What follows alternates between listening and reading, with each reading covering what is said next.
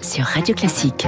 Il est 7h25 et comme tous les jours, j'accueille David Doucan et David Abiker. Bonjour à tous les deux. Bonjour. L'info politique tous les matins avec David Doucan, rédacteur en chef du service politique du Parisien. Emmanuel Macron sera donc sur TF1 demain soir en prime time, une émission de deux heures qui a été enregistrée euh, dimanche après-midi.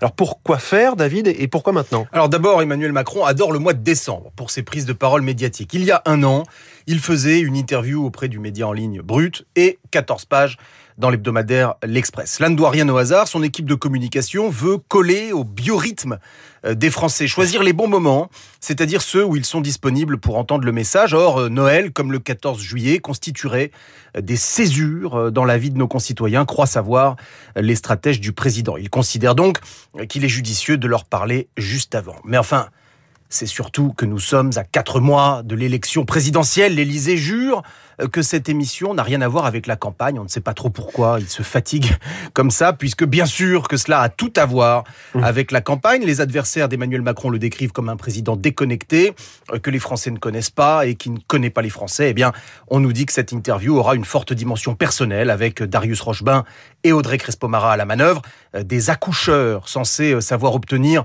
de responsables politiques qu'ils se livrent davantage que d'habitude. On verra s'ils ont réussi à percer un peu plus le mystère Macron. ce qui est frappant, je le disais, c'est que ce projet d'émission a été réalisé dans le plus grand secret. Oui, c'est vrai que c'est assez étonnant de voir qu'absolument rien n'a fuité. Bon exemple du culte du secret qui entoure l'agenda et la communication du chef de l'État. Toute une partie de son propre cabinet a d'ailleurs appris l'existence de cette émission de télévision en même temps que tout le monde, c'est-à-dire hier matin. Alors, je ne vous cache pas que cela a entraîné un petit mouvement de mauvaise humeur euh, dans les couloirs du palais. Euh, quelques égaux froissés, mais au fond, euh, c'est le prix à payer. L'expérience montre que si on veut qu'un projet mature sereinement, il faut qu'il y ait très peu de gens dans la confidence, explique l'un des maîtres d'œuvre de cette émission de télévision. En l'occurrence, moins de 10 personnes étaient dans la boucle. Ce culte du secret ne répond pas à une lubie ou un caprice du président, mais à une nécessité tactique c'est ce qu'explique l'un de ses proches. Il a besoin de surprendre Emmanuel Macron, c'est dans sa nature, parce qu'il considère que la politique est une guerre de mouvement. Et prochain acte de cette guerre de mouvement, c'est donc demain soir, selon nos biorhythmes. Hein. Je, retiens David Doucan demain soir sur TF1. Merci David. David Avicaire, les titres de la presse et la une ce matin. Napoléon. Ben vous parliez de guerre de mouvement indéboulonnable. C'est la une de Paris-Normandie ce matin, interrogé sur la désinstallation de la statue de Napoléon à cheval, place Charles de Gaulle à Rouen. Eh bien, les Rouennais ont voté à plus de 68% pour le retour de l'empereur sur son piédestal, ce qui n'empêche pas une part équivalente des habitants de vouloir faire plus de place aux femmes illustres dans l'espace public. L'espace public à Paris en 2024, ce sera évidemment les Jeux Olympiques et là-dessus les Parisiens n'ont pas été consultés. Les JO entrent en scène, titre le Parisien aujourd'hui en France, idem à la une du Figaro qui annonce la cérémonie grandiose qui traversera Paris.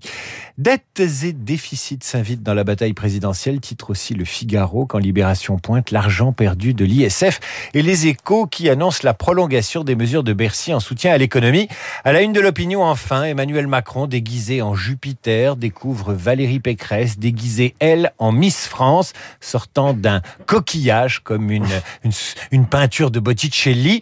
Pécresse, les secrets de son match avec Macron, titre le journal. Euh, des matchs et des guerres de mouvement ce matin dans la presse. Merci David Abiker. Et pour notre biorhythme à nous, vous revenez tout à l'heure à 8h30 pour la vue de presse complète avec Renaud Blanc. Bonjour Renaud. Bonjour François. Votre invité ce matin Alors non pas un invité François, mais deux, puisque je recevrai Stanislas Stanislas Lyonnais et Henri de Castres. Stanislas Lyonnais, généticien, pédiatre et directeur de l'Institut Imagine. Henri de Castres, ancien patron d'AXA. Tous les deux viendront parler recherche et lutte contre les maladies rares. Gros plan ce matin sur l'Institut Imagine et sur le travail des chercheurs et des médecins français. Un rendez-vous à ne pas manquer, 8h15 euh, dans le studio de Radio Classique à 8h40. Juste après la revue de presse de David, vous retrouverez ma consoeur du Figaro, Eugénie Bastier. Eugénie pour commenter l'actualité, Pécresse, Zemmour, Hidalgo, Jadot, mais aussi la européenne Elena Dali, Eugénie Bastier dans Esprit Libre. Dans une minute, le journal de 7h30, mais tout de suite,